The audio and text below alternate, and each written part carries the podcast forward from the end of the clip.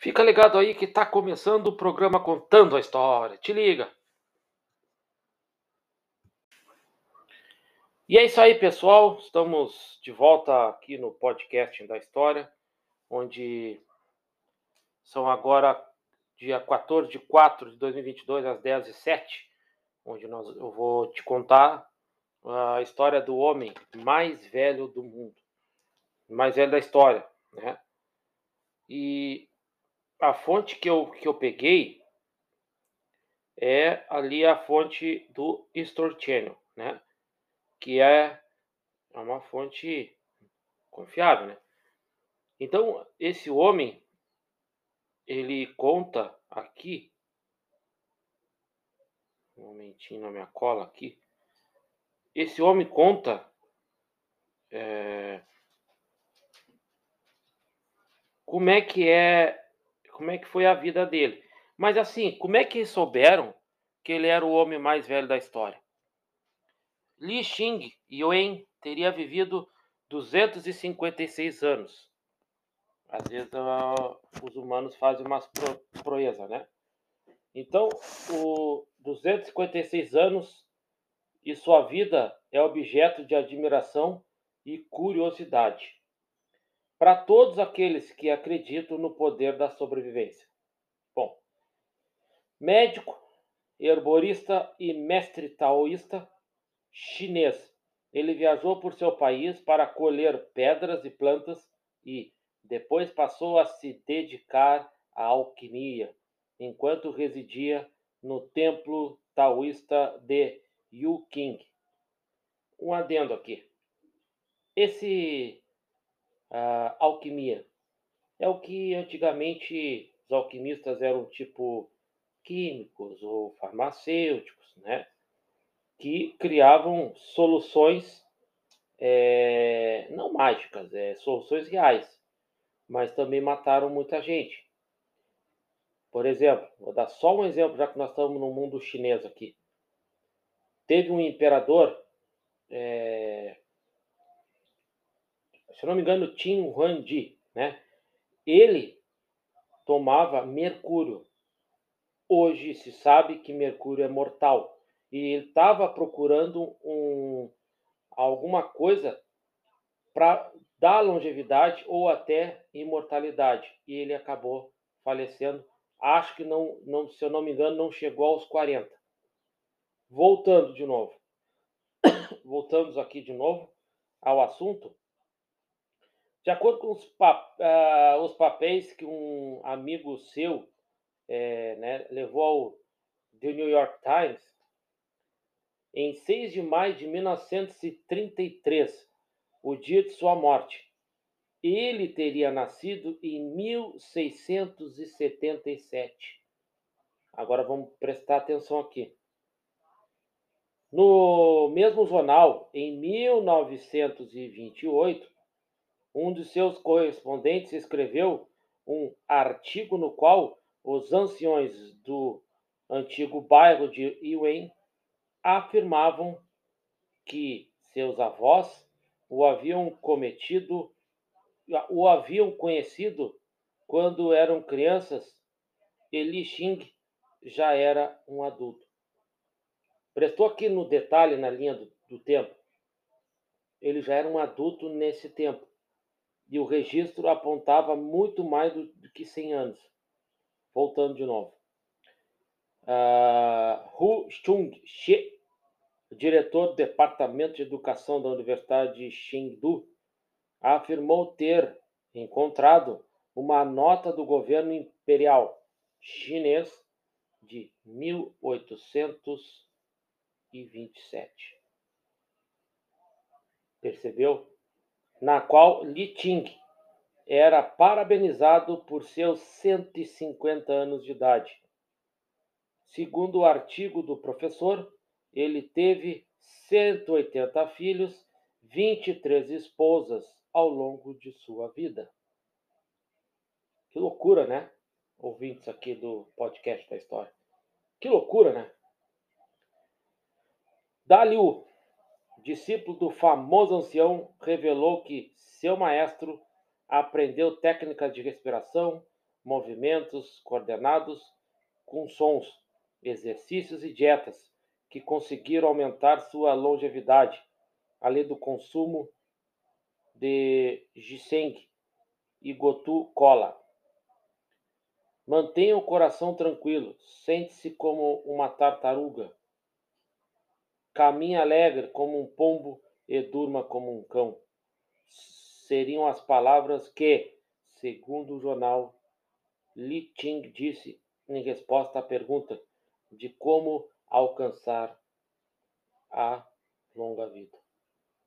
Então, é interessante essa história, né, que eu estou contando aqui. É, a gente não consegue mencionar, né, hoje. Hoje se vê falar, quando muito, 110, no máximo 120 anos. Né? Então, olha que loucura, 250 anos. Mas, mas, as escrituras falam de longevidade maior. Então, na historiografia, a gente pode é, dizer que isso aí não é impossível na história da humanidade. Já teve mais casos com maior tempo de vida, né? Então, a questão não é essa aqui de tocar assunto de religião, mas é só para dizer que existe registros também fora da Bíblia também que apontam é, mais de 400, 600, 800 anos humanos já viveram. Então, é, vamos dar uma paradinha aqui no podcast da história. Vamos aí para o intervalo, tomar uma aguinha e a gente já volta aí, tá bom? Já voltamos. Esse podcast tem o apoio de Avon, Jequiti e Natura. E também, se tu queres ser um estudioso de história ou fazer a tua pós, é Faculdade Famarte. Tudo isso num canal só. 981487759. Não esquece de botar o 53. 981487759.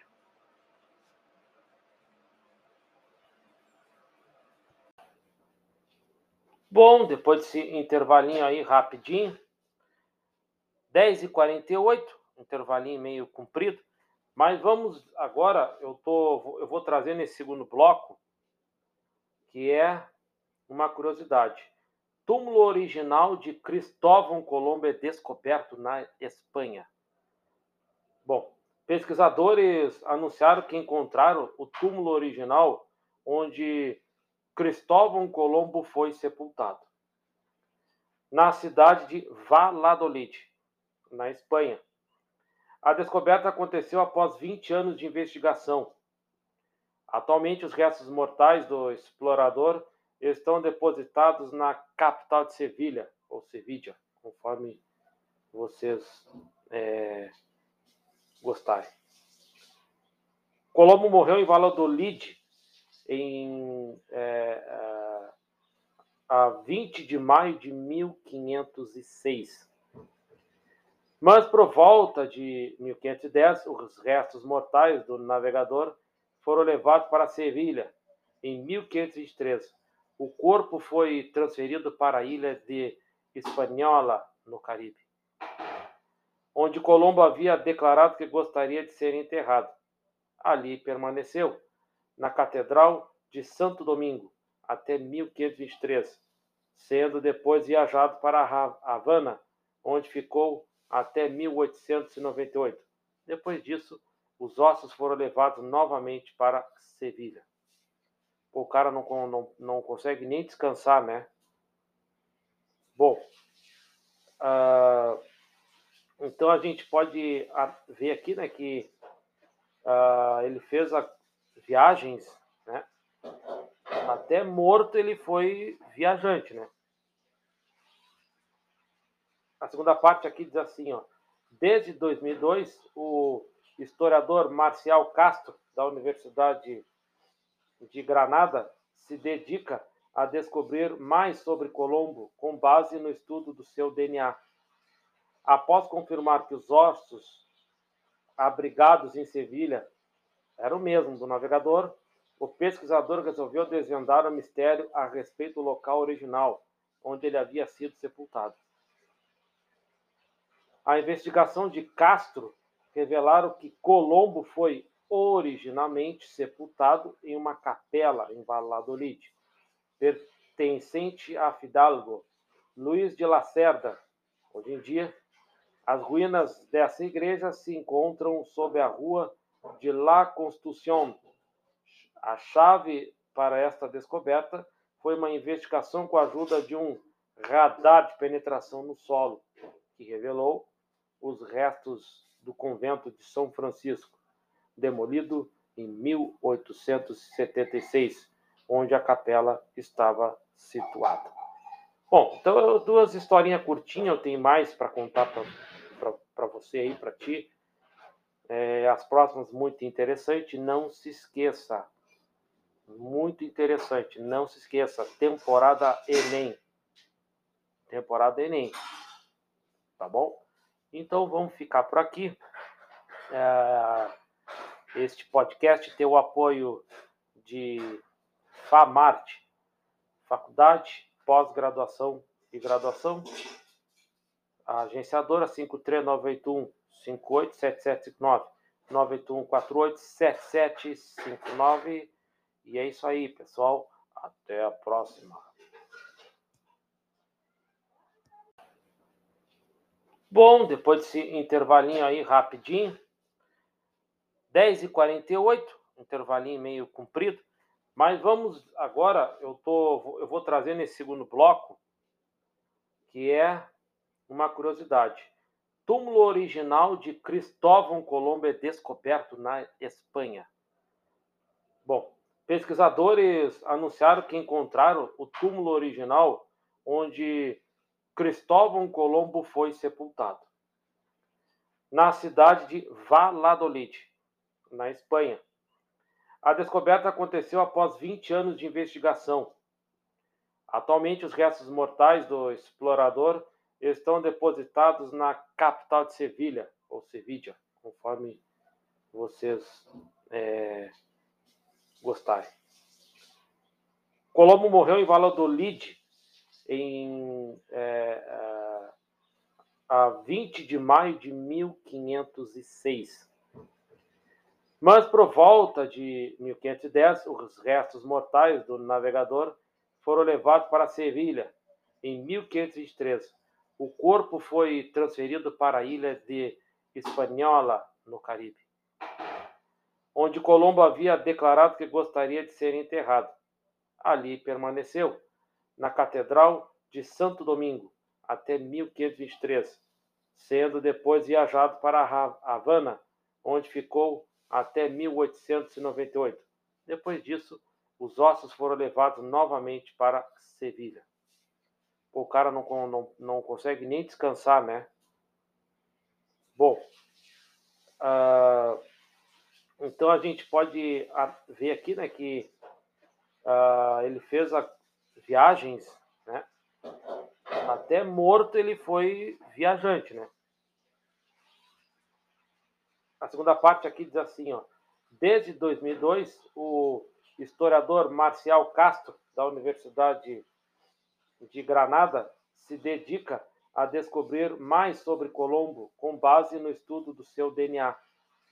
Após confirmar que os ossos abrigados em Sevilha eram o mesmo do navegador, o pesquisador resolveu desvendar o mistério a respeito do local original onde ele havia sido sepultado. A investigação de Castro revelaram que Colombo foi originalmente sepultado em uma capela em Valladolid, pertencente a Fidalgo Luiz de Lacerda. Hoje em dia, as ruínas dessa igreja se encontram sob a rua de La Constitución.